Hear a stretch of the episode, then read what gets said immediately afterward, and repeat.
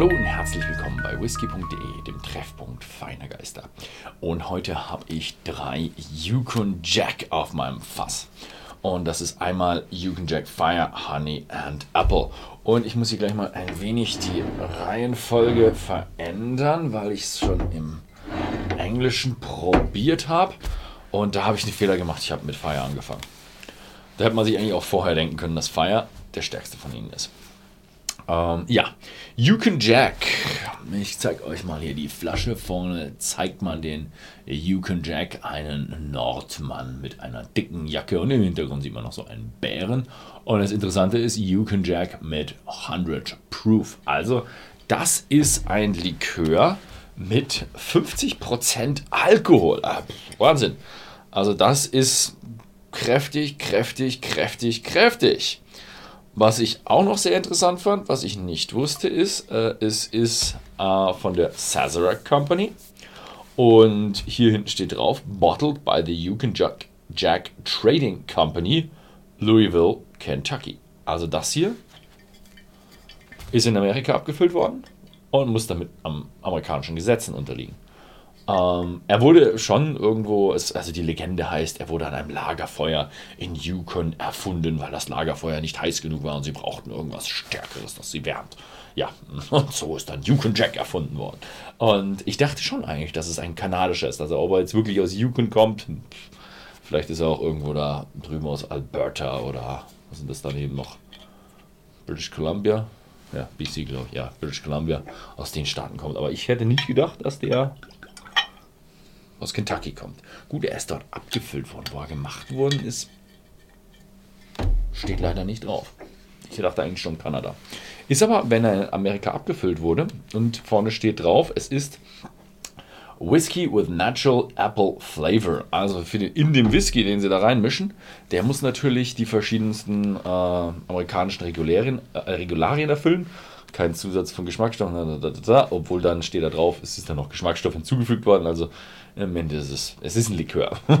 also da ist äh, nicht so, ist es nicht ganz so wichtig, dass die Regeln sehr streng sind, weil durch den Zusatz von sehr viel Apfelgeschmack kommt der Whisky eh nicht so viel durch. Wow. Oh. Also richtig, richtig heftig Apfel. Und es ist so ein, so ein, so ein unnatürlicher Apfel. Also mich würde es nicht wundern, wenn dieses Likör noch nie einen Apfel gesehen hat, sondern nur chemisch hergestellter Apfelgeschmack. Da gibt es nämlich bei vielen äh, ja, künstlich hergestellten Dingen wie ja, so, so saure Apfelringe oder sowas, die haben noch nie einen Apfel gesehen. Da ist nur Apfelgeschmack drin. Und der ist bedeutend stärker, als jeder Apfel je schmecken könnte. Aber in so einer richtig, richtig überzogen künstlichen Art. Und das ist hier auch definitiv der Fall. Ansonsten kriegt man eigentlich relativ wenig mit. Er, er riecht sehr, sehr intensiv. Mm, mm. Mm. Mm. Boah, ist der süß. Der ist süß. Mm, aber man schmeckt auch, er ist kräftig. Alkohol und boah, Wahnsinn, wie viel Apfel. Also hier haben die Geschmack reingedrückt. Boah, oh, also eines der intensivsten Geschmackserlebnisse, was ich in langer Zeit hatte. Das Beste mh, hm, sicher nicht, aber das Intensivste ist ja Wahnsinn, Wahnsinn. Also wer so wirklich auf solche sauren Apfelringe steht und es richtig, richtig süß mag, für den ist der ja schon richtig toll. Aber mh, einem richtigen Whisky-Genießer würde ich den jetzt nicht empfehlen. Mich würde interessieren, was in der Partyszene über den gedacht wird, weil er doch bedeutend stärker ist. Also mit 50% im Liter ist er bedeutend stärker als, als die anderen Mainstream-Likörmarken, die jetzt so mit Apfel und Honey und äh, diesem Zimtzeug auf den Markt kommen. Also der nächste ist jetzt ein Honiglikör. Und da möchte ich noch was zu den, ups, mal wieder raus, möchte ich mal was zu den Flaschen sagen. Mir ist aufgefallen bei den Flaschen, ähm, dass die Hälse ziemlich unterschiedlich hoch waren. Haben wir auch schon ein paar Kunden, haben wir auch ein bisschen Kundenfeedback bekommen.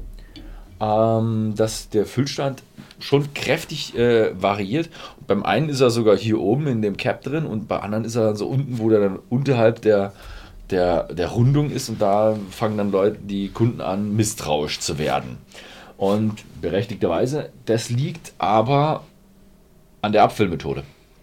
Äh, jeder denkt, wenn der Füllstand bei den Flaschen gleich hoch ist, ist gleich viel eingefüllt. Weit gefehlt. Die Toleranzen der Flaschen bestimmen sehr stark, wie viel Füllvolumen drin ist. Und wenn man immer das gleiche Füllvolumen abfüllt, dann schwankt der Stand in der Flasche ziemlich stark. Und das ist bei den Flaschen der Fall.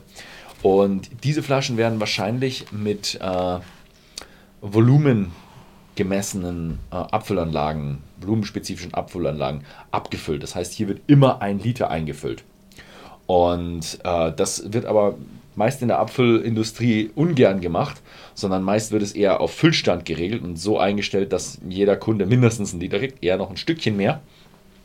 Und äh, weil eben Kundenfeedback ist, wenn, wenn der Pegelstand zu niedrig ist, wenn die Flasche ein bisschen größer geworden ist, der Pegelstand niedriger und dann gibt es Kundenbeschwerden. Oh, also den finde ich komisch. Der ist äh, viel weniger süß, als ich ihn erwartet habe. Und viel, viel frischer. Also er, er fühlt sich eher wie ein, für mich wie ein Kräuterlikör an. Ich weiß nicht, ob ich da irgendwie einen schlechten Batch bekommen habe. Also bei Whisky würde ich mir jetzt schon trauen zu sagen, ja, der ist schlecht oder der hat irgendwie einen, Korkschmecker. Habe ich jetzt auch schon mehrere Whiskys zurückbekommen, die ich identifizieren musste mit Korkschmeckern und weiß jetzt, was ein Korkschmecker ist, aber ist der schlecht? Weiß ich nicht bei so einem Likör traue ich es mir einfach nicht zu sagen. Ich bin nicht der, der große Likörmeister. Ähm, ich habe vielleicht in meinem Leben bis jetzt 20, 30 Liköre probiert.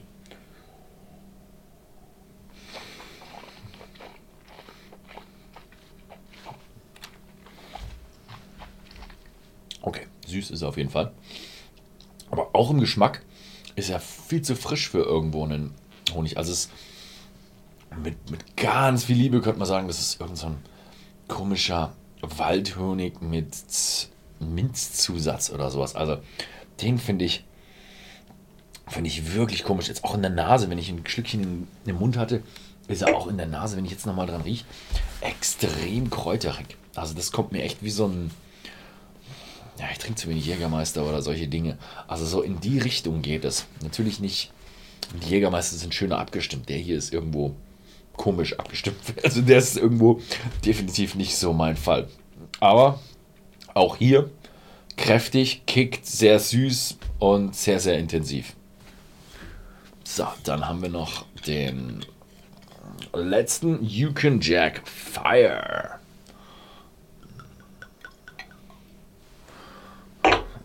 Okay, und ja, ich glaube, ich brauche die Flasche nicht zeigen, ist einfach nur Rot und Feuer vorne drauf und der Rest ist gleich. Mhm. Oh, aber er riecht super. Also ich liebe auch diesen, diesen Zimtgeschmack.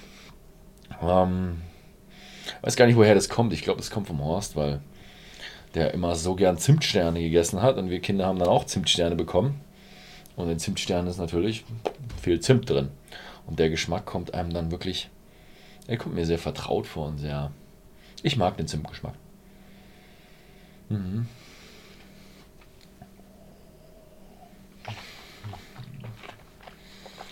Mm, mm, mhm. Mhm. Mhm. Mhm. Boah. Boah. Ja. Der hat, der hat richtig Dampf. Der hat. Boah, jetzt brennt er auch noch. Wahnsinn. Also ich habe schon ein paar von diesen Zimtdingern probiert, von den Konkurrenzprodukten mit Zimt. Aber der hier, boah, der drückt richtig rein. Also der Zimtgeruch, sehr angenehm, sehr schön, sehr nett. Und der Geschmack, richtig scharf, voll Zimt. Aber boah, die Überdosis Zimt an der Stelle. Getragen von 50% Alkohol, ballert der richtig rein. Also der ist einer, boah, wer, wer so richtig auf Zimtlikör steht, für den könnte es definitiv eine Flasche sein. Also die ist wirklich interessant, weil sie einfach so viel Power hat. Also so viel Power ist definitiv in den anderen Zimtlikören nicht drin. Beides, mit Alkohol und mit Stärke an Zimt. Hm? Hm. Mit Zimt ist er nicht ganz so außergewöhnlich. Mit Alkoholstärke, nee, definitiv. Also da, da hat er den anderen definitiv eine ganze Menge voraus. Und dann Intensität. Vielleicht kommt auch die höhere Zimtintensität, weil er von mehr Geschmacksträger Alkohol getragen wird. Kann sein. Ja. Gut. Ja, das war's. Die Vorstellung der Yukon Jack Likörreihe äh, mit Apple Honey Fire. Ja, das war's mal wieder heute. Vielen Dank fürs Zusehen. Wenn es gefallen hat, die äh, Whisky-Liköre gibt es natürlich auch bei whisky.de im Shop zu kaufen. Schaut einfach mal vorbei. Ansonsten vielen Dank fürs Zusehen und bis zum nächsten Mal.